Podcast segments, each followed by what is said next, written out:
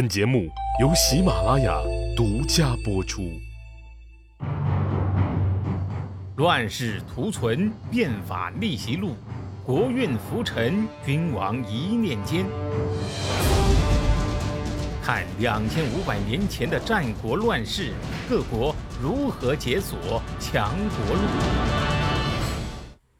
前回说到呀，进入战国之后，魏国呢因为地处四战之地，魏文侯啊又是一位雄才大略之主，于是，在诸国之中率先吃螃蟹，变法图强，逐渐呢废弃了原来的奴隶主世袭制，确立了一套全新的封建制度，让底层有能力的人发挥作用，释放了社会活力，使得国家呢迅速强大，同时呢还拉上韩。赵两国把周边强邻啊揍的是满地找牙，从而确立了魏国战国首霸的地位。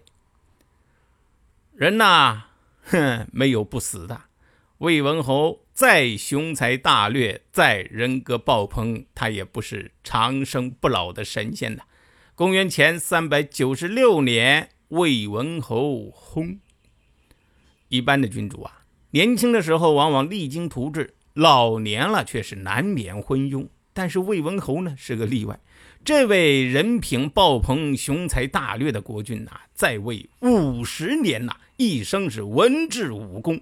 这一点呢，就连后来的汉武帝、唐太宗啊，还有清朝最有成就的康熙、乾隆，可以说晚年都是远不如他呀。魏文侯呢死了以后，魏武侯继位。这个魏武侯啊，就是那位因为受到田子方亲待，双方呢在大街上互喷，结果呢被田子方喷的是俯首帖耳的太子魏姬。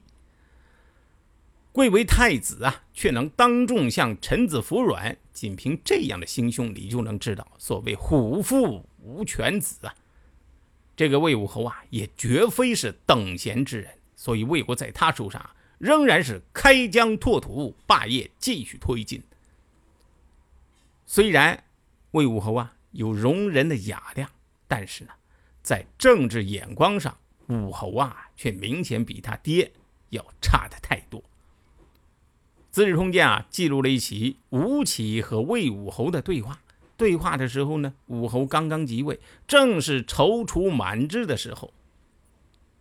说有一天啊，武侯和吴起一起呢在黄河里边坐船。在河中间啊，看着这两岸的崇山峻岭，不由得这个对吴起啊就大发感慨：“哎呀，真是大好河山呐！如此险峻，这是我们魏国的至宝啊！”武侯啊说的并不错呀，你今天沿着黄河到这个秦晋峡谷走一遭，你就会发现，确实是险峻异常，堪称是天险呐。这武侯啊，随便感慨说了一句话，没想到这吴起啊，直接就呛了起来啊！国家的至宝是君主的仁德，而不是山河的险峻呐。当年三苗氏，左边有洞庭湖，右边有彭蠡湖，但是不注意德行仁义，结果呢，被禹灭了。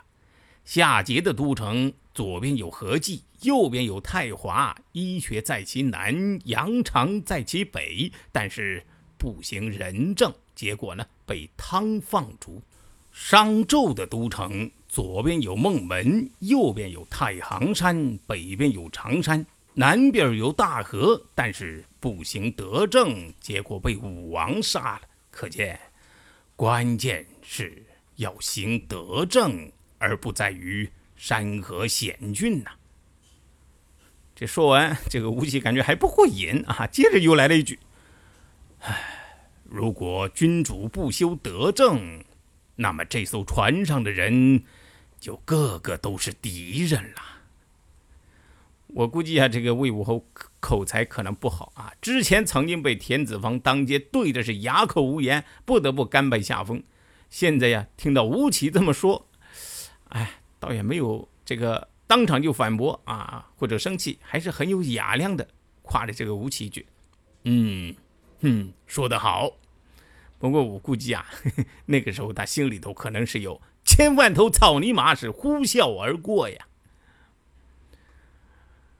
从这段对话呀，就可以看到，武侯跟吴起的政见是不一样的。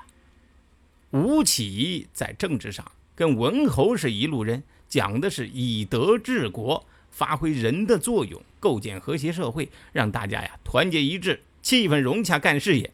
当然了，这个吴起这个自己的私德那是另外一回事啊。武侯对人的作用呢，显然不那么看重，用人呢不为财，而是更多的考虑自己的喜好。他呀更加看重的是。山河之险，国防力量这样的硬实力啊。从后来的情况来看呢，确实如此。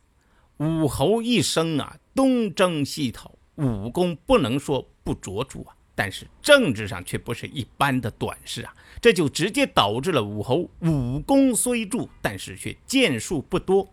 什么意思呀？就像到果园里摘果子，忙上忙下摘了很多，但是呢。最后落到自个儿兜里的却没几个。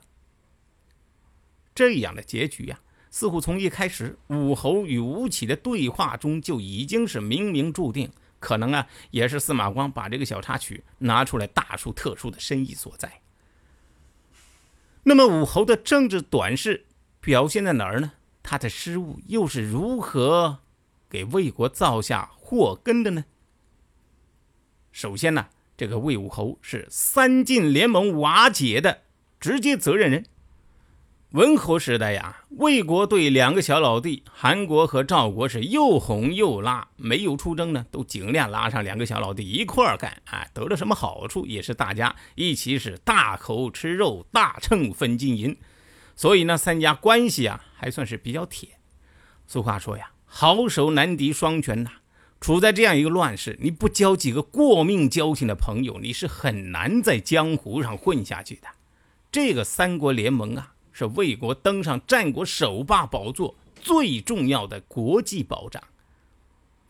但是在三国联盟里面，赵国呢却经常吃亏，而且呀，这个亏还吃的是无可奈何。为什么呢？不是命不好，也不是另外两家欺负他，而是赵国的区位不好，在北方。三国联盟往东打，哎，得到的地盘离这个赵国呀都挺远，要了也管不着，所以啊，几次胜仗，这土地呀都没有赵国的份儿。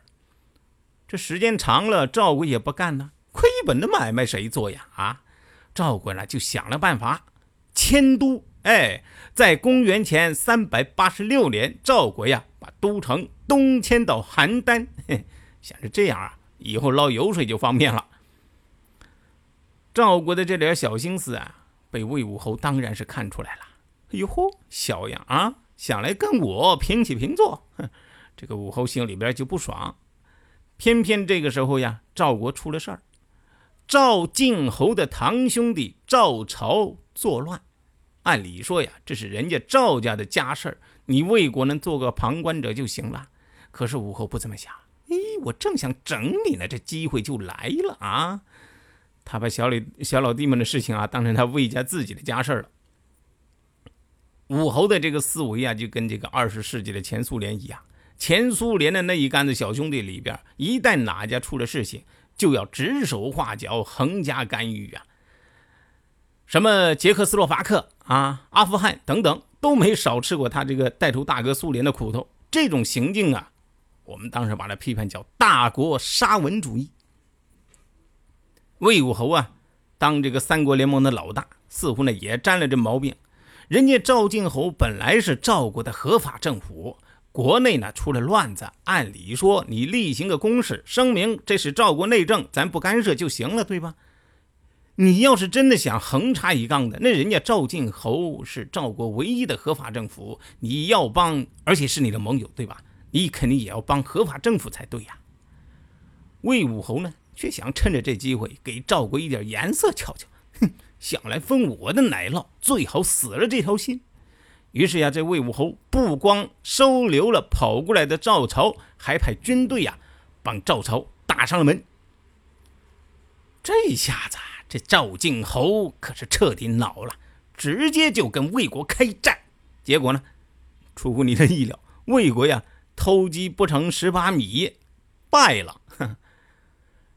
三兄弟原来是团结一致，共同对外，现在可好，外面还是强敌环伺，三兄弟啊，却突然是窝里斗了。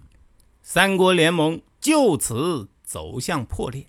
此后呀，虽然也是分分合合，但是毕竟啊，破镜难圆啊。从此呢，是离心离德，内讧不断。之后呢，每当这魏老大呀想有大的军事行动，这赵老二就从背后啊就踹他两脚，搞得魏老大是手鼠两端，狼狈不堪。那么魏武侯这个人还有哪一些缺少统帅的气质呢？且听下回分解。谁按下了礼崩乐坏的启动键？哪些小弟逆袭成带头大哥？哪些大哥被带进了坑？又有多少君王魂断强国路？西哥从《资治通鉴》《战国策》《史记》中筛出战国大事件，为您剖析国运密码，轻松理清战国乱史。